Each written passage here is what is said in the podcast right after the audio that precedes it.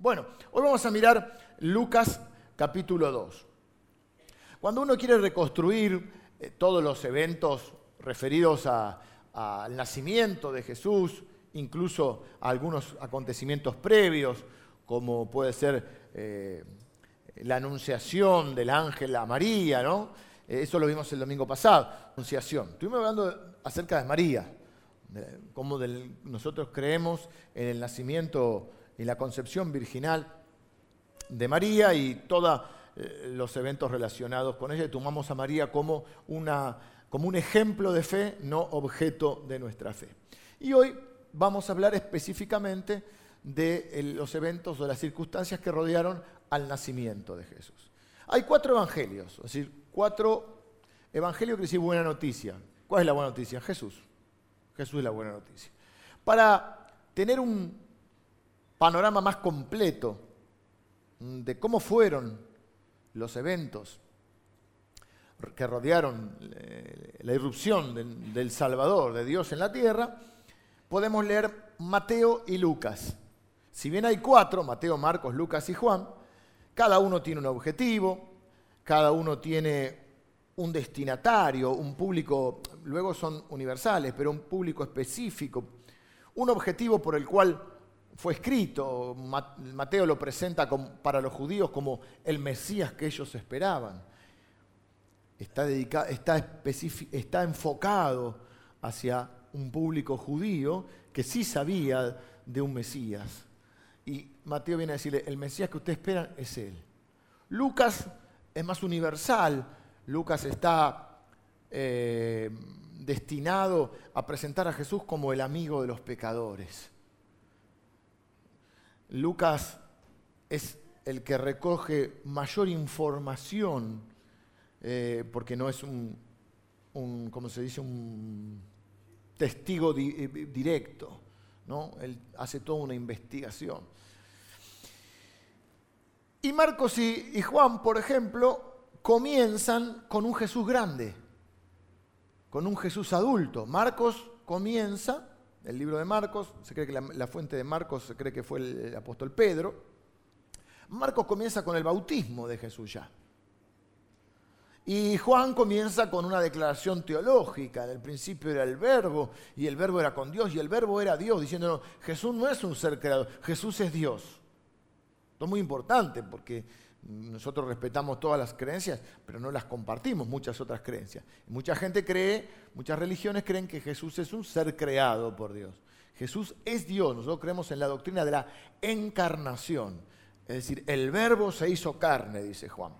Bueno, ¿por qué digo esto? Porque en Mateo y en Lucas sí comienzan con los eventos previos al nacimiento de Jesús y el relato del nacimiento de Jesús. De hecho, Mateo va a decir, el nacimiento de Jesús fue así.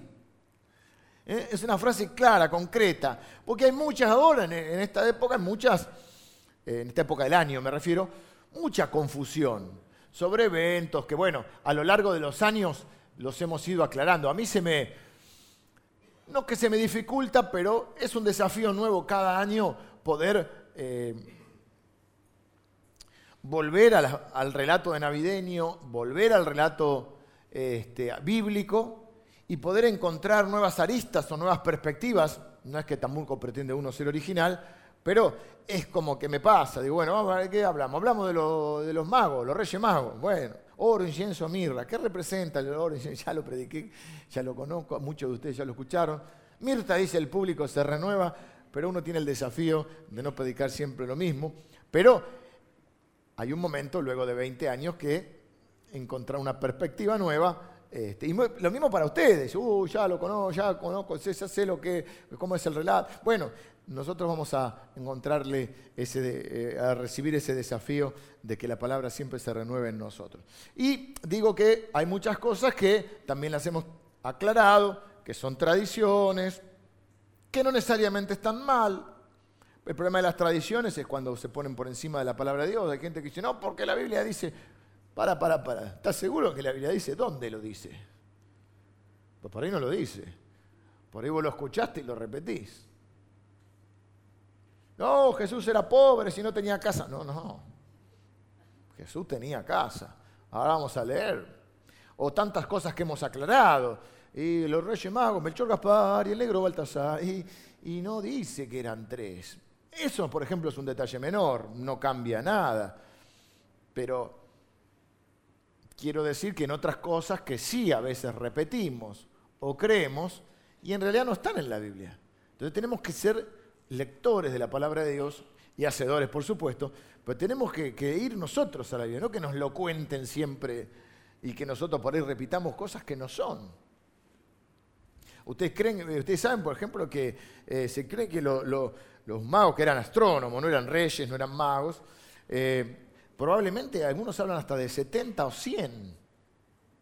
Era una caravana impresionante que impactó tanto a Herodes, es donde Herodes manda la matanza de los niños, porque un rey ha nacido. Venimos desde lejos, desde el oriente, siguiendo la estrella. Leí esta semana que algunos creen que la estrella podría ser el planeta Urano. Bueno, detalles. Pero así que no eran, en ningún lado dice que fueran Melchor Gaspar y el negro Baltasar. Claro, podemos inferir cómo, fueron, como llevaron oro, incienso y mirra, dijo, oh, alguno habrá dicho, oh, eran tres. Uno llevaba el oro, el otro llevaba el incienso, el otro llevaba la mirra. Pero una caravana. Eh, así hay un montón de cosas que la Biblia eh, relata. Entonces, el pesebre, los españoles al pesebre le dicen el Belén. El Belén. Y en el Belén hago la broma de que ponemos a los, Reyes Magos y no estaban en el, pesebre. Llegaron como a los dos años y no fueron a Belén, porque Jesús no nació. Pero Jesús, ¿por qué nació en Belén? No dice Jesús de Nazaret. Bueno, Jesús vivió en Nazaret porque la familia vivía en Nazaret y fue a Belén porque había un censo en ese momento que en vez de venir a tocarte el timbre, tenías que ir a la ciudad donde, eran, donde eras este, originario, donde era tu familia. Entonces, y, los magos, porque se desvían, porque los mandan por otro camino y por un montón de cosas, llegan a Nazaret, a la casa de Jesús, cuando Jesús ya tenía como dos años, por lo menos. Entonces yo digo, pongámoslo, lo quieren poner el pesebre, pongámoslo. Pongámoslo un poquito más lejos, como diciendo, están viniendo. Están en camino, pero no están en el pesebre.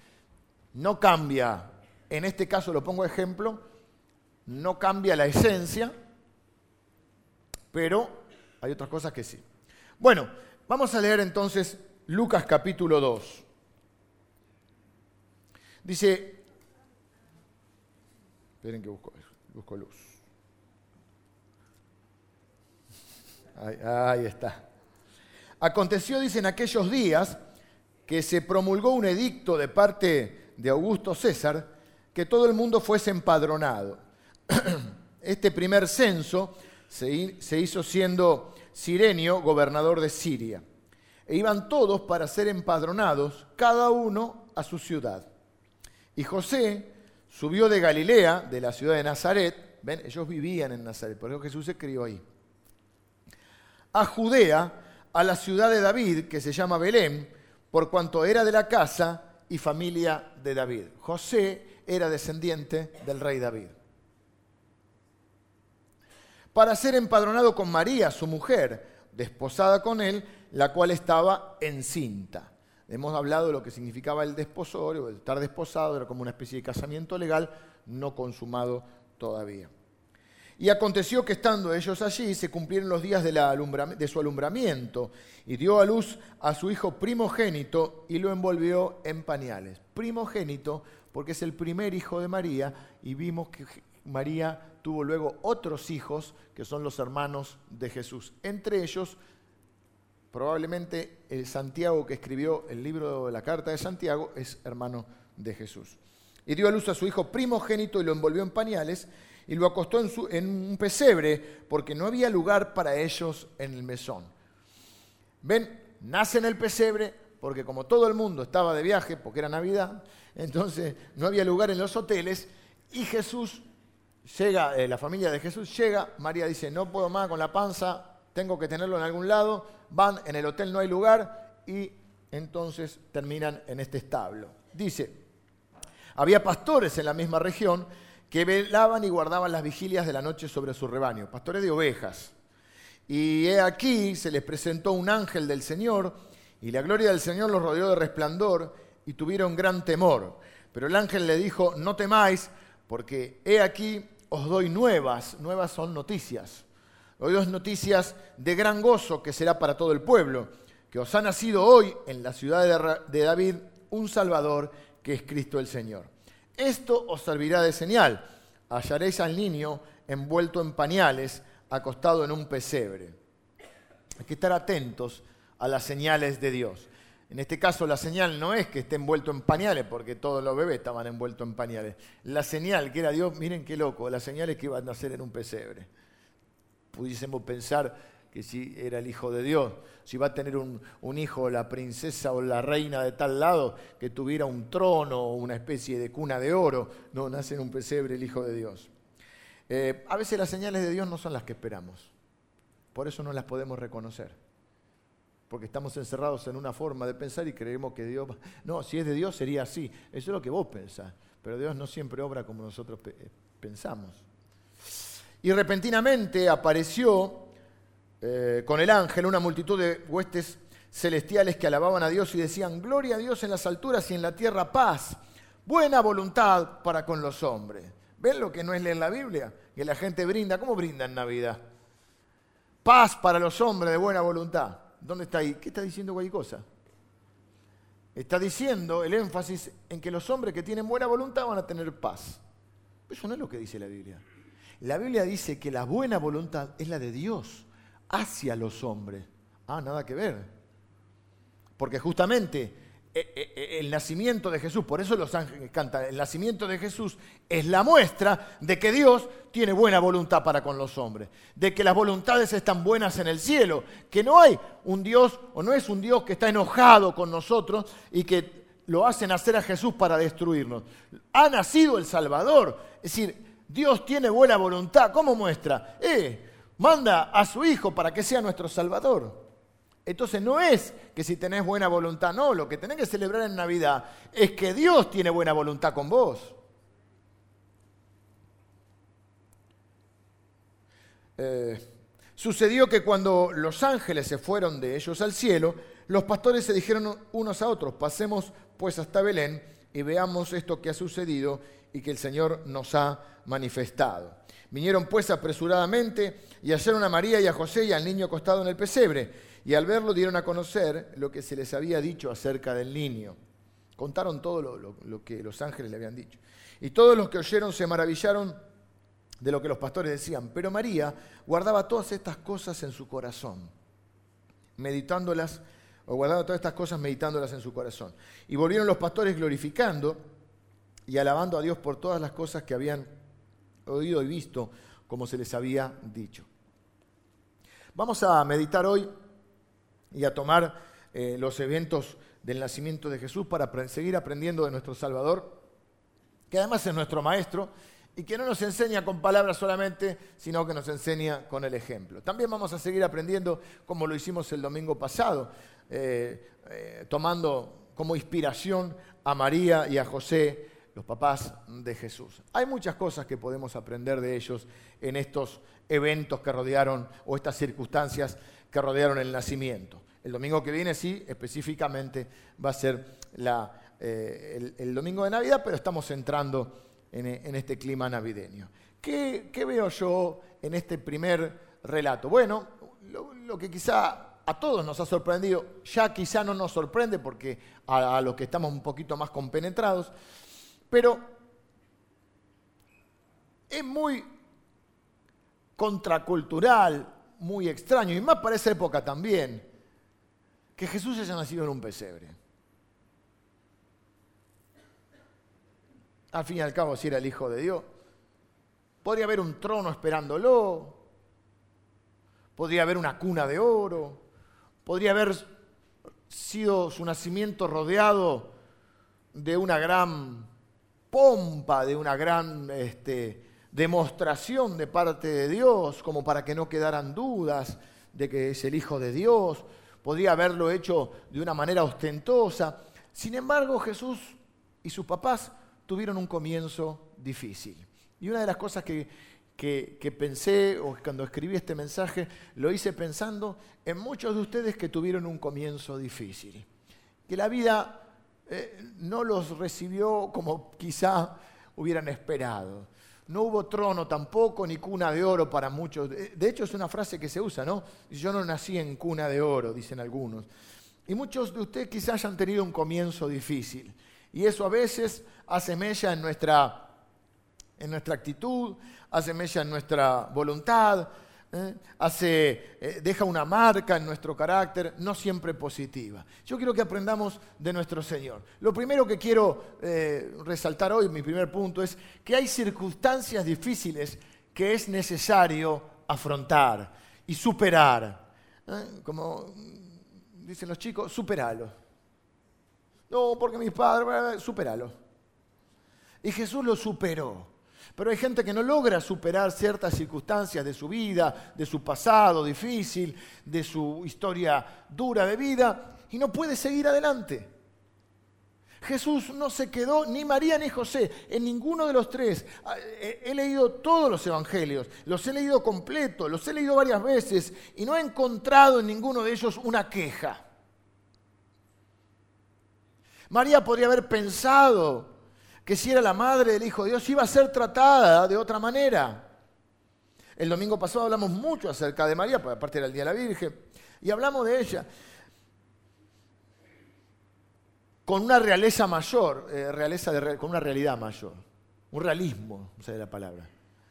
María, y eso no fue para menospreciarla, al revés, nos hace admirarla más, porque no era una superhéroe que tenía un vestido de oro celeste con una corona dorada y caminaba a un metro del piso. Era una chica de 16 años, 14, 15, 16 años, una piba de la secundaria, que tenía un sueño, un plan, se iba a casar con José, que estaba enamorada, que ya, eh, ya, tenían, ya se habían comprometido, y que de repente viene Dios y le dice hay un cambio de planes. Las cosas no son como vos las soñaste o como las, o como las esperabas. ¿Qué haces? Cuando pasa eso. María responde, dice, aquí hay una sierva de Dios, yo soy una sierva de Dios, que Dios haga conmigo conforme a su palabra. Y eso es la fe, porque creemos que la fe, es si tenés la suficiente fe, la fe es cambiarle la voluntad a Dios. Algunos hasta dice atrevidamente, porque la fe tuerce la mano de Dios. Ah, qué lindo que sos. O sea, el mensaje si tú si tenés la suficiente fe, Dios va a hacer lo que vos querés un evangelio humanista que no es real. La fe es la de María que dice, mira, yo no lo entiendo, no sé cómo van a ser. Ella pregunta, ¿cómo, ¿cómo será esto? No sé cómo va a ser, pero yo sé que soy una sierva de Dios y que Él va a cumplir su palabra en mí. Ahora, eso no significa ni que ella supiera todo cómo iba a ser, y mucho menos que no iba a haber dificultades o circunstancias difíciles. Justo este hombre tiene que hacer el censo en este momento tengo nueve meses de embarazo. Hay un montón de hermanas que han sido mamás en este lugar. Son mamás, pero han, pasado por... María hace entre 80, 100, algunos dicen hasta 120 kilómetros, depende como el camino que haya tomado, para ir de Nazaret a Belén, a lomo de burro. Si estuviste embarazada, tu marido te lleva por las calles de Buenos Aires y agarras una, loma de burro, o lomo de burro, no sé cómo es, y te dice, para que me lo vas a hacer tener acá. Un bache, un pozo, imagínese 80 a 100 kilómetros. Recorrió eh, eh, entre 4 y 6 días de viaje. 100 kilómetros hay de acá a Mercedes, por ejemplo. Pasás Luján, así que María salió de Morón, por ejemplo, fue por la Gaona Vieja. Tuvo que esquivar los motochorros, los piquetes, los, el control policial, tuvo que pagar el peaje, pasó por la basílica y siguió camino para Mercedes. Seis, cuatro a seis días, con la panza así. no es, que no que el ángel me dijo que, que, que tengo al Salvador y que qué sé yo. Si nosotros no asumimos como hijos de Dios que vamos a tener que enfrentar problemas y situaciones desagradables, nos vamos a sentir derrotados, nos vamos a frustrar. De hecho, una de las cosas con las cuales luchamos, y yo lucho bastante con eso, es que me frustra cuando las cosas no son como yo las espero. Porque uno quiere que las cosas sean como uno las espera, como uno las planifica, más si sos planificador. Y cuando planifico las cosas y no salen como yo espero, me frustro, me pongo caprichoso, me enojo con los demás, me quejo. No sé tú, pero yo. Y hay una, fíjense que está en nosotros, hay una, una tendencia, en algunos de nosotros más fuerte que en otros, a querer que las cosas sean como nosotros queremos. ¿Y qué dice el otro? Eh, es caprichoso. A tratar de manejar las cosas, a veces hasta manipularlas. Para que eh, eh, manipulamos hasta la verdad, para tener razón y para que las cosas se hagan como yo quiero. Y a una gente la podemos manipular, a otra la podemos coaccionar por el rol que tenemos, por la influencia, por la posición. Pero a Dios no. ¿Y cómo es la, cómo es la tentación esa con Dios? Y, como no encontramos, bueno, hay muchas, eh, tratamos también de manipularlo a Dios. Me, enojo y no voy más a la iglesia, para que Dios sepa que estoy enojado. Hasta que no me conteste no voy más. Se tienta, decía, ah, ¿sí? Ahora no voy. Ahora no frendo. Voy pero no frendo. Antes me sentaba adelante y cantaba. ¿eh? Ponía al lado de Tavo, cantaba con Tavo. Ahora no. Ahora me siento atrás y pongo cara de empacado para que Dios sepa que estoy... a veces a nivel espiritual habría que... no quiero decir por el hermano... Pero viste, ¿sí? ¿qué pasó con el hermano que estaba tan entusiasmado? Ahora ya lo veo atrás. ¿Qué pasa que venía toda la reunión? Ah, ahora viene un domingo al mes. Y en la alabanza está, está enojado. O la otra, si no, lo voy a manipular a Dios que vea mi fe y cuánto lo. Y le voy a orar de la mañana a la noche. Lo voy a tener, le la cabeza así. O al revés, no, voy a hacer una ofrenda grande, entonces. Y algunos te aprovechan para manipularte con eso, ¿viste? Si traes una ofrenda grande, si llamás al 0800, 0800 eh, salvación, te vas a sanar. O sea que a Dios lo podés comprar con una ofrenda. Mira vos. Me, desvié, me desvié, pero vuelvo. Eh, hay circunstancias que vas a tener que enfrentar. Y que tenga, aunque venga un ángel y te diga todo lo, la bendición, porque es verdad lo que dijo el ángel, y todo lo que dijo es la bendición. Eso no lo confundas con que todo va a ser fácil. Porque María puede decir, bueno, ¿Se acuerdan el, saludo de María? Salve, muy favorecida, le dice el ángel. O sea que María dice, yo soy mis favorecida. Llega Belén y dice, abran, abran cancha, abran paso que llega la mis favorecida. No, no, no hay lugar. Che. ¿Cómo? ¿La suite no está preparada? ¿Dios no hizo la reservación? ¿No llamó a Booking? No, no, hay un establo, no. ¿Un establo? ¿Sabe cómo huele un establo? Como la pieza de tu hijo adolescente.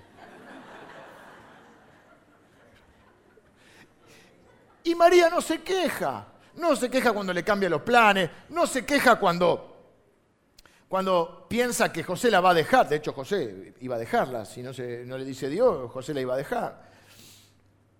No se queja de tener que hacer entre cuatro y seis días de lomo de burro. No se queja de tener que parir en un establo. No duda en su corazón, dice que guarda la palabra de Dios en su corazón. Y cuando Dios, porque Dios siempre te va a mandar algunas, algunas señales, así como le mandó la señal a los pastores, fue una señal para María, porque dice que los ángeles vinieron y contaron todo lo que habían eh, visto y oído, ¿no? Los ángeles se abrieron los, cielos cantando, y dice que María lo guardaba en su corazón. Se aferraba a eso, estaría ahí, viste, como está una, mujer después de parir y en un pesebre y no había este, ¿cómo se llama? epidural. Pedi, no había este, enfermeras que la atiendan, no había nada, había sábanas limpias, estaba ahí. Y yo, los pastores hablaban, viste que siempre hay uno que viene y trae una sidra, vamos a brindar en la, pieza y, la mujer está así diciendo, sácame a todos de las piezas que quiero descansar. Vos naciste en tu casa, mi mamá también. No vamos a decir cuándo. Podemos decir dónde.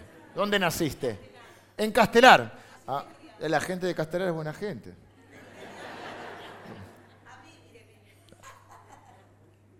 No vamos a decir cuándo nació, pero nació en la casa. Bueno, mamá también nació en la casa allá en España. Y algunos de ustedes tuvieron un comienzo muy difícil. Pero lo importante no es cómo empieza tu vida, sino cómo va a terminar. Y la vida de Jesús, el, fin de Jesús fue glorioso. Dice, eh, pero fue a la cruz. Sí, pero resucitó. Ascendió a los cielos, salvó al mundo. Pero su comienzo fue difícil. No solo donde nació, sino donde se crió, que ahora vamos a ver. No te sientas mal porque otros te rechacen. No te sientas mal porque otros no te reconozcan o no te valoren. Pensá que nuestro, seguimos a un hombre que no lo valoraron, lo que lo mandaron a una cruz. En su vida experimentó no solo el pesebre, pasó por el desierto, pasó por la soledad, pasó por el abandono, no de su, su padre, pero de sus amigos, pasó por la cruz. Pero dice la Biblia que él había, tenía claro para qué había venido y enfocó su, su vida para eso. No te enfoques en otras cosas. Enfócate en lo que honestamente crees que es la palabra que Dios te ha dado o el propósito para el cual estás en esta tierra. Viví para tratar de hacer la voluntad de Dios.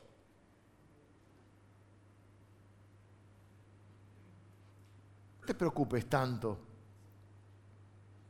porque haya personas que por ahí no, no te valoran o incluso no, les agradas. No quiero que uno sea desagradable, uno tiene que ser agradable. Pero uno tiene que saber que no puede conformar a todo el mundo. María no se quejó. No, no hay un pasaje en toda la escritura donde María se queje de las circunstancias que tiene que vivir. Ni José, ni Jesús. Segundo, no te desesperes. No te desesperes. Vieron que el domingo pasado decíamos, creo, que hay frases que la gente dice que tienen un origen bíblico que después, bueno, medio se, se distorsionan un poco, pero que intentan, ¿no? Como dice, por ejemplo, si sucede conviene, es una adaptación libre de a los que aman a Dios. Todas las cosas ayudan a bien. Esto es a los que conforme a su propósito son llamados. Porque hay cosas que no sé si convienen. La Biblia dice todo me lícito, pero no todo conviene. Pero entendemos el sentido de lo que se quiere decir. De la misma manera, hay otra frase que ya me la olvidé, pero que ya me venía a la cabeza ahora, que todo llega. Tranquilo que todo llega. Bueno, algo similar dice la Biblia donde dice que Dios lo hizo todo hermoso en su tiempo. Es decir, Dios no solo tiene planes, sino tiene tiempos. Dice Gálatas capítulo 4, que cuando fue el cumplimiento de los tiempos, Dios envió a su Hijo. ¿Por qué no lo envió antes? Cuando fue el cumplimiento de los tiempos. Es decir, Dios esperó el tiempo justo. Y si uno mira la historia de la humanidad, el establecimiento del imperio romano, de alguna medida sirvió para unificar para, eh, en la primera etapa una especie de globalización que permitió que el Evangelio se extendiera. Los romanos hicieron caminos que llegan hasta España, por todos lados estaban los romanos. Y Dios envió en el tiempo justo a Jesús. Jesús esperó el tiempo justo para darse a conocer públicamente. Siempre me pregunté, 33 años vivió Jesús en la tierra. ¿Para qué esperar hasta los 30? ¿Por qué no empezó a los 20? Más en esa época que la gente era mayor, un judío era mayor a los 12 años. Te hacían el, bar mitzvah, ah, eh, eh, la fiesta, y ya eh, lo presentaban en sociedad, es mayor de edad.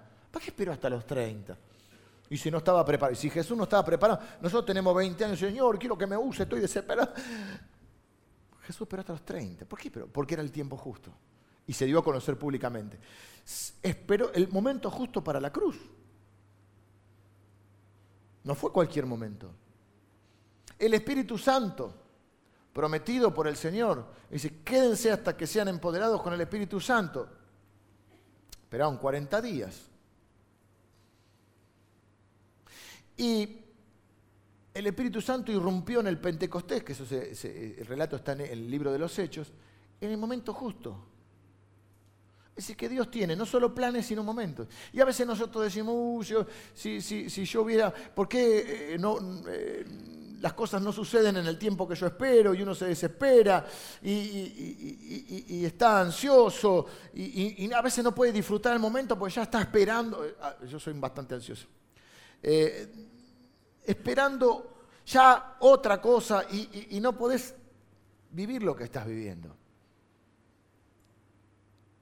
Así que tenés que tener claro que porque seas un hijo de Dios y porque Dios tenga planes, no significa que no vaya a haber obstáculos. Es más, a veces los obstáculos son la señal, como el famoso ladran, Sancho, señal que cabalgamos, son la señal de que estás caminando eh, eh, eh, en los caminos de Dios. Las dificultades a veces lo son. No te desesperes, es lo segundo. Tercero, no te quejes. Nosotros vivimos en una cultura quejosa. Yo creo que la combinación, esto es una, apreciación personal, pero se los comparto, porque uno es parte de las circunstancias o del medio en el que vive, en la época y en el contexto, ¿no? Nuestro contexto, nuestro país es un país conformado por una inmigración, por muchas corrientes inmigratorias. Ahora estamos sufriendo una nueva, sufriendo en el buen sentido, no lo digo como sufrir, sino como viviendo, una nueva corriente inmigratoria, ¿eh? y la iglesia se está preparando. Y yo tengo en mi corazón, ah, tenemos el, grupo de hermanos venezolanos, y hay un grupo de hermanos de Brasil, que por diferentes motivos están viniendo, pero hay hermanos de Colombia, hay hermanos de México, hay hermanos de Paraguay, hay hermanos de Chile. Y mi corazón está a expandir el grupo de Venezuela a un grupo de acompañamiento de las personas, de los inmigrantes, porque este es un país que se formó con inmigrantes. En esa mezcla que tenemos, estaba leyendo esta semana, estábamos celebrando el... Bueno, ustedes saben que mi mamá es española, yo soy hijo de, inmigrantes, pero no solo eso, estaba leyendo la... Y por el, yo pensaba mis hijos, me dicen, ¿qué son mis hijos? Sí, son argentinos, pero... Bueno, mis suegros cumplieron años, ambos cumplen en diciembre, hicimos una, fiesta familiar, son de origen alemán, pero vienen de Ucrania, así que son medio parientes tuyos también, porque son unos alemanes que emigraron al borde. Bueno, y, había todo un artículo que encontraron y que estábamos compartiendo de cómo había sido la historia de esos inmigrantes que habían llegado. A mí me interesa todo eso. ¿Y qué creo que, y muchos de ustedes dicen, no, mis abuelos eran italianos o españoles o ucranianos, polacos, eh, lo que fuera. Esa rara mezcla hizo que el argentino sea un poco, eh, un poco nostálgico. Porque somos de acá, pero nos criamos con las canciones de allá, con volver a la tierra. Y, eso para mí ha generado que somos un poquito quejosos. Estoy tratando de ser educado.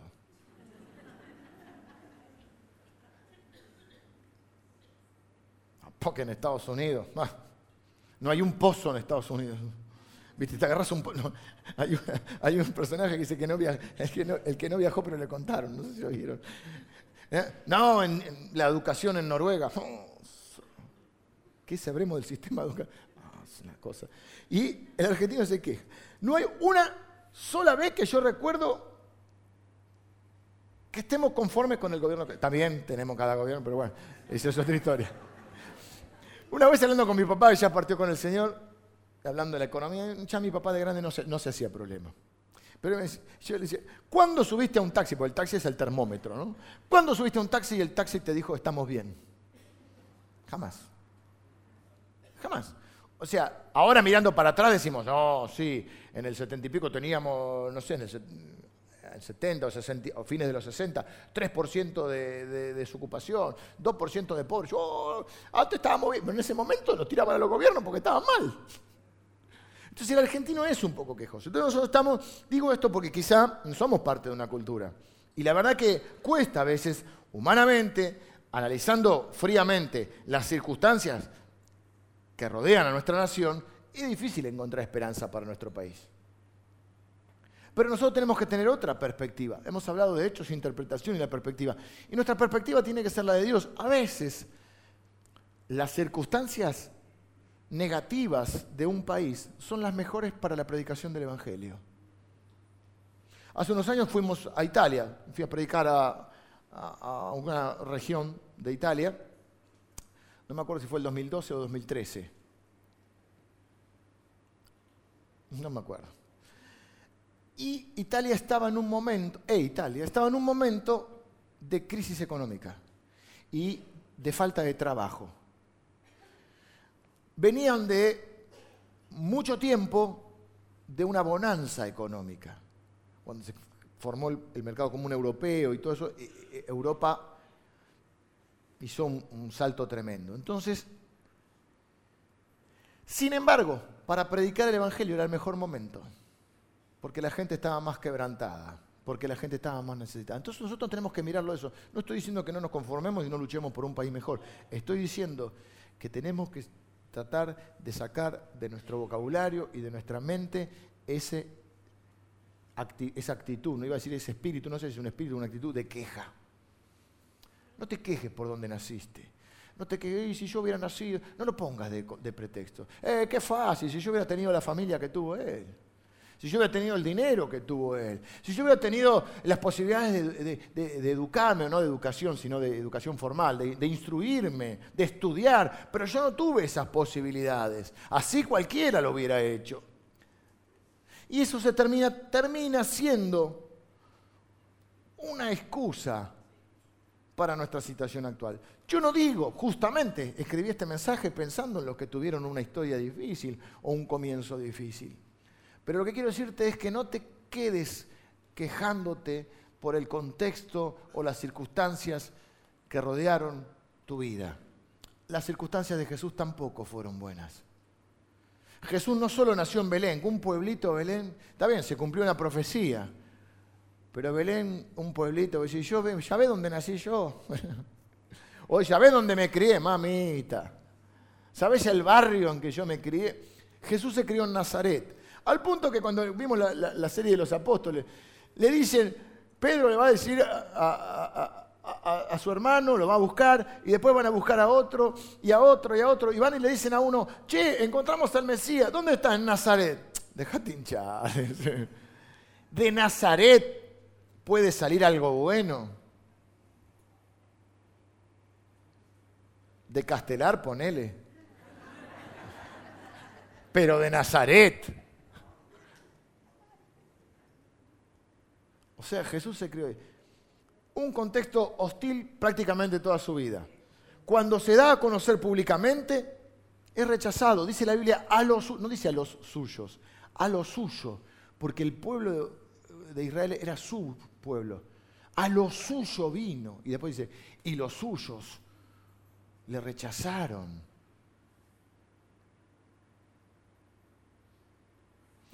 El tiempo las circunstancias, la familia y los recursos no toman de imprevisto a Dios. Forman parte, aunque no lo puedas entender, aunque yo no te lo pueda explicar porque tampoco lo entiendo, forman parte del plan de Dios. En su tiempo y en su lugar. Estamos esta semana con, Lili charlando nada. No teníamos algo muy importante que hacer. Estábamos charlando, si pudieras viajar, eh, en el tiempo, ¿viajarías al futuro o al pasado? Qué bueno. Se ve que estábamos muy ocupados, ¿no? Y depende cómo sea tu temperamento, si me gustaría el pasado por esto, por otro. Y otro dice, no, el futuro, a ver cómo volamos con la mochila. ¿Qué sé yo? Y uno podría decir, ay, a mí me hubiera gustado nacer en los 60, sería hippie. ¿eh? con una combi. Y si yo hubiera nacido en esta época o si hubiera nacido en tal lugar. De hecho, decía, ah, este que vivo, este la tiene fácil porque mira, No importa.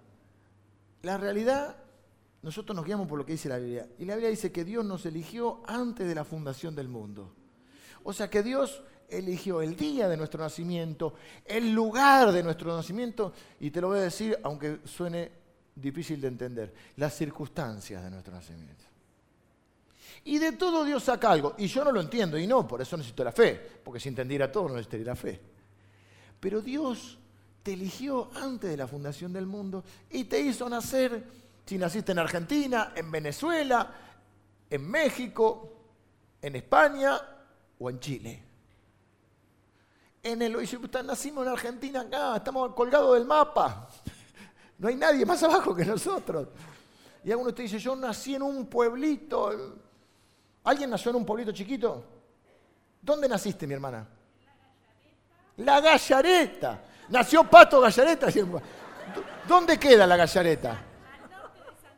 Al norte de Santa Fe, en la Gallareta. Me vas a acordar a Fantino cuando dice, hablarle al que están, viste, en esos pueblos, en tres, árboles. ¿Dónde queda eso? O sea, nadie va a la... No queda de paso a nada la Gallareta. Hay que ir a Gallareta para ir. O sea, no es decir, voy a Coso y paso por Gallareta. Otro, ¿dónde nació? ¿Algún hermano de Venezuela? ¿Hay algún hermano de Venezuela? ¿Algún... ¿Dónde naciste? En Caracas. ¿Todos son de Caracas? Bueno, son de la capital, pero igual, está lejos de nosotros. Y así cada uno. Entonces, no es casualidad. No te quejes. al fin y al cabo, a veces nos quejamos por deporte, al fin y al cabo la queja es, es una falta de confianza en que Dios sabe lo que hace. No es que Dios es, uh, dicen, me descuidé y la hermana nació en Gallareta. Me encantó el pueblo. No, no, Dios dijo, tal día, de tal año, que no vamos a decir, una hermana va a nacer en Castelar y otra en Gallareta. Yo nací en La Plata, y, más lejos todavía, no, más lejos que Gallareta, pero... Y, Emilio nació en el Chaco. ¿En, el, ¿en qué? En el campo, ni, nada que no había ni ¿Cómo se llama? La tigra. Tenemos Gallareta y la tigra. La tigresa le hubieran puesto por lo menos, la tigra. Los polacos hablaban medio mal, ¿viste? La tigra, dice. La, tigresa. Pero, pero Dios tiene un plan para... Y fíjate la vuelta que dan. Vino de la tigra, de Gallaret. Mi mamá vino de un pueblito que se llama Alcácer, en Valencia. Fui a verlo. Las calles son tan angostitas que los autos no entran de a dos. Literal. Tenés que subir a la vereda y pasa el otro. No vamos a decir hace cuánto. Pero Dios tiene un recorrido. No te quejes, Dios sabe lo que hace, aunque no lo entendamos. Eso que la gente dice si sucede conviene, nosotros podemos saber que es así en nuestra vida. Y como dice una frase, el contexto no es pretexto. Pensá que ninguna circunstancia puede alejarte ni separarte del amor de Dios ni de los planes que Dios tiene. Nosotros podemos decir, vos podés decir, estoy seguro de que ni la vida, ni la muerte, ni ángeles, ni principados, ni potestades, ni ninguna cosa creada me podrá separar del amor de Dios. Ni gallareta.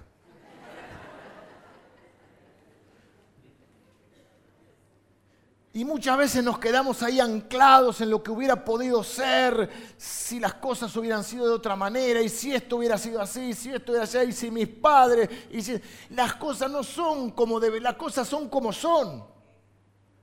Y el punto está en qué hacer. Yo voy a otra cosa que ya lo dijo, pero lo quiero, lo quiero, lo he, dicho, lo he dicho muchas veces, pero lo quiero decir de vuelta. Te van a decirlo.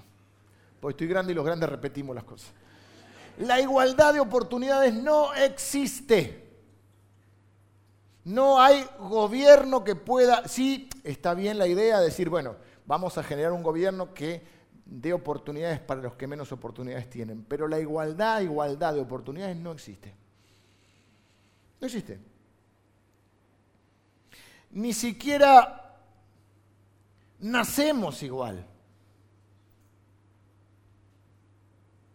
Jesús contó dos historias, la parábola de los talentos y otra que se llama de las diez minas, que es parecida. Es decir, que, hay un amo que le da a diferentes siervos una X cantidad de dinero, de monedas.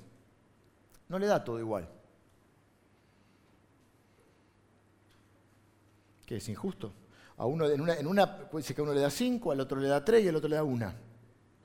Y al otro es cinco, diez y una. O dos, no me acuerdo. Según su capacidad. Y vamos a decirlo, hay gente que tiene más capacidad que nosotros. No te compares. Hay gente que tiene más oportunidades que nosotros. Hay gente que tiene menos oportunidades que nosotros. Y, jugar a ese juego, ¿a qué te lleva?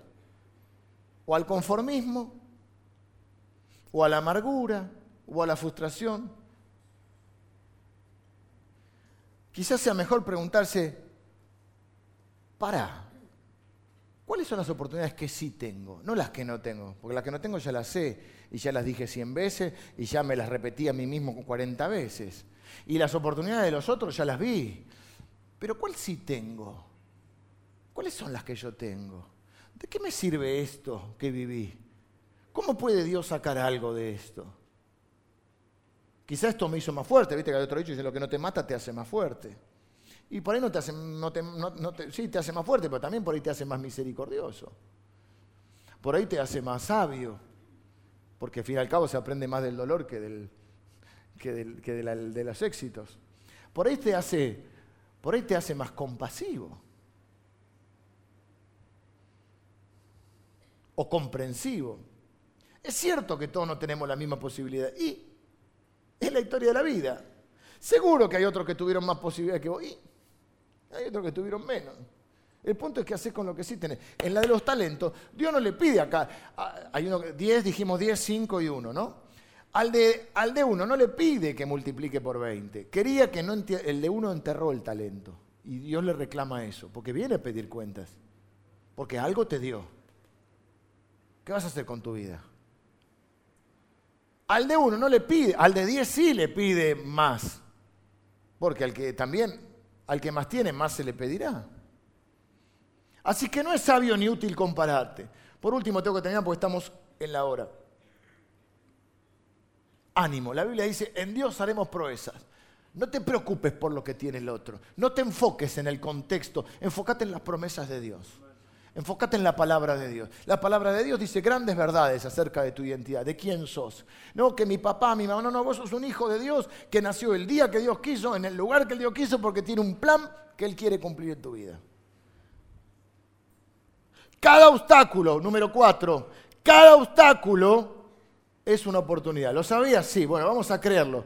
Si sos débil en algo, es una oportunidad para que Dios se haga fuerte en eso. Es decir, nuestras imposibilidades son las que generan una plataforma para que Dios pueda obrar, para que Dios pueda mostrar su poder, su gloria. Es decir, si no, ¿qué gloria hay? ¿Qué gloria habría en Dios si es por nuestra capacidad? La Biblia dice, porque lo necio y lo vil escogió Dios que no, lo necio es contrario a los sabios. Dice, para que nadie se jacte en su presencia. Por eso dice que la, sabiduría de Dios enloquece a los sabios. Vamos a suponer, está la cumbre del G20. Tiene que ir un, representante del, Salvador. No sé por qué no van a llamar, pero... Che, hay que hablar con Trump. Trump viene peinado con... Y del otro lado el coreano se agarraron, yo pensaba esto, que, uno no le haga un chiste que le cae mal porque vuela todo el mundo. Con la bomba que tiene todos tipos. Me decís que nosotros estamos haciendo la valija, nos vamos, vengan los músicos que estoy terminando. Estamos con las valijas, porque esto es uno más loco que otro. Che, vamos, que vaya uno que hable bien, que sepa hablar, que sepa manejarse. Entonces, en un momento de la historia del pueblo de Dios, hay una civilización, no es un imperio, el domingo pasado hablamos de los imperios, que está el babilonio, después viene el persa, después viene Alejandro Magno, después vienen los romanos. Pero previo hay una civilización muy grande, los, los egipcios. Hay que hablar con el hombre más importante del mundo de esa época, el faraón. ¿Y Dios quién elige? A un tartamudo.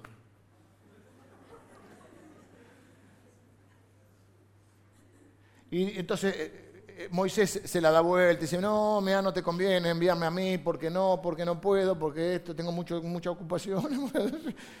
no, porque yo... Que y en un momento lo mira a Dios y le dice, ¿no te das cuenta que soy lento para hablar? Soy tartamudo.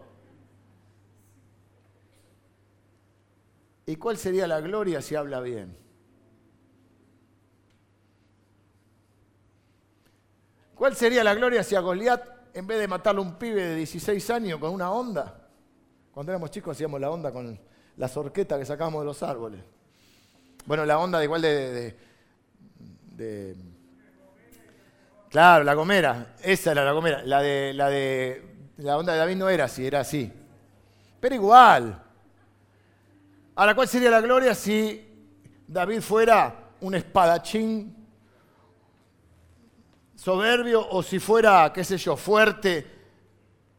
Era tan, poco tenido en cuenta que cuando viene Samuel para ungir un rey, le dice Dios, no le dice cuál, le dice uno, un hijo de Isaí.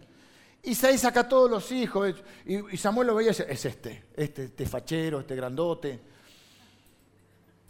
No, este no es, dice Dios. No mire eso. Y en un momento le dice, pasaron todos y dice, ¿no tenés más? Y Isaí dice, viste como el Homero Simpson que siempre se olvida de Maggie. Isaí dice, ah, hay uno más. Dice, che, vayan a buscarlo a David que está en el campo. dice, bueno, creo que sea él. Si es chiquito. ¿Cuál sería la gloria de Dios? Por eso cuando, cuando está enfermo el amigo de Jesús, y muere Lázaro, Jesús dice, esta enfermedad no es para muerte, es para que Dios sea glorificado. Dios se glorifica en nuestras debilidades porque si no el mérito sería nuestro. Dice, a fin de que nadie se jacte en su presencia. Entonces, por ahí lo que vos ves como imposibilidades, como lo que vos ves como eh, falta de oportunidades, lo que vos ves como obstáculos, por ahí estás delante de una oportunidad para que Dios se manifieste. Porque si no, no diríamos que es Dios. Diríamos, bueno, fue porque habló bien, fue porque sé manejar la espada. Así te podría contar un montón de casos en la Biblia, de personas que, en las cuales Dios se manifestó en sus debilidades, en sus imposibilidades. Y si no, ¿cuál era la gracia? Diríamos nosotros.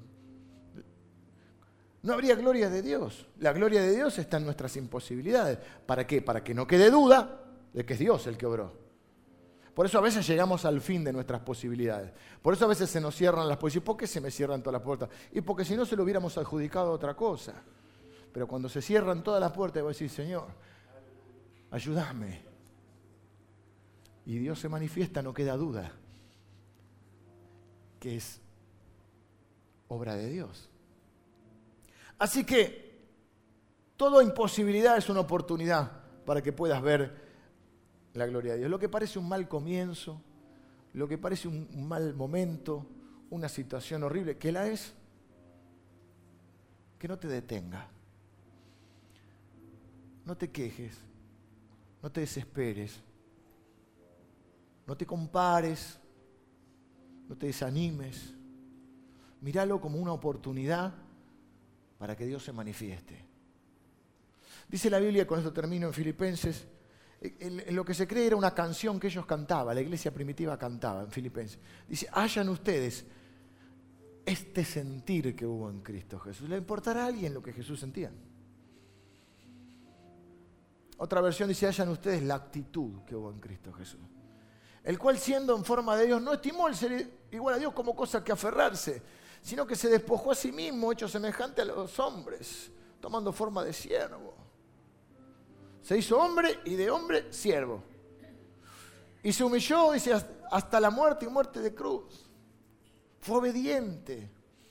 Pero Dios le exaltó hasta lo sumo y le dio un nombre que es sobre todo nombre para que en el nombre del Señor Jesucristo se doble toda rodilla de los que están en los cielos, en la tierra y aún debajo de la tierra. Y toda lengua confiese que Jesús es el Señor. Su final fue glorioso, su comienzo fue difícil, su vida estuvo rodeada de, dificultades, hubo un montón de sufrimiento. No, es por, no podemos decir que a Jesús le faltaba la fe, eran parte de un plan necesario que él debería, un camino que él tenía que recorrer.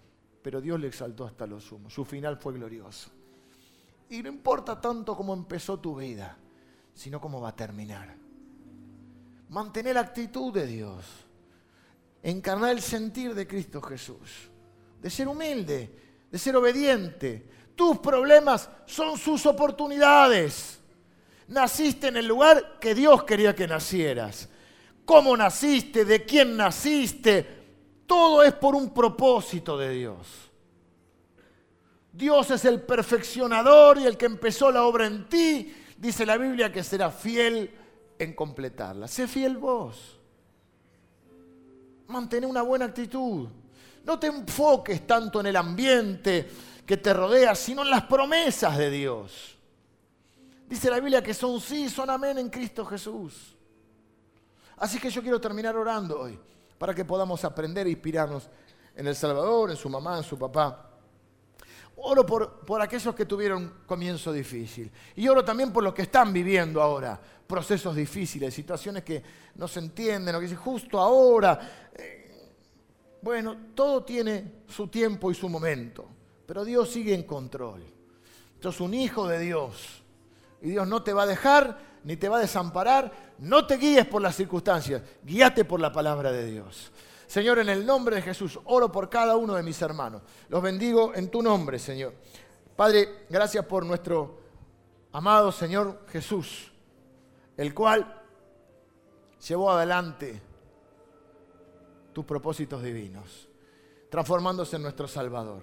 Gracias, Señor, por la actitud que hubo y por el sentir que hubo en Él. Nosotros queremos ser seguidores de Él. Señor, si a Él lo trataron así, no tenemos por qué pensar que nos van a tratar de otra manera. Y si Él la tuvo difícil, no tenemos por qué pensar que nosotros no.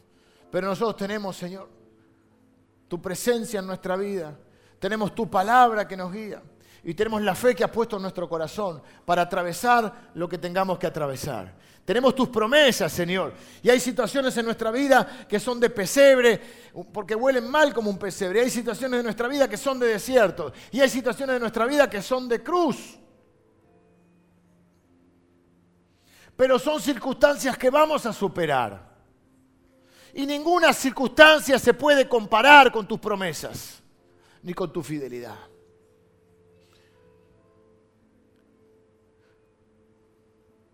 Querido hermano, no estés desolado porque hoy te toca vivir una situación de pesebre que huele mal. No estés desolado si te toca atravesar un desierto. El diablo anda como león rugiente, pero dentro tuyo ruge un león más poderoso, que es el león de Judá. Y Dios no se ha bajado de su trono. Y Él gobierna tu vida y tu destino. Y tiene planes y promesas para vos. Las circunstancias que estás viviendo son solo circunstancias, no son tu destino. Yo no tengo explicación ni pretendo tenerla para el proceso que estás viviendo. Mi respuesta que tengo para darte es que sigas creyendo en el Señor, que sigas confiando porque sus planes son de bien para tu vida. Esfuérzate, haz tu parte. Recordá que no estás solo, que Dios te va a sacar adelante. Y que la buena obra que ha empezado en tu vida, Él la va a terminar. Dios cumplirá su propósito en ti. Te bendigo en el nombre de Jesús. Amén.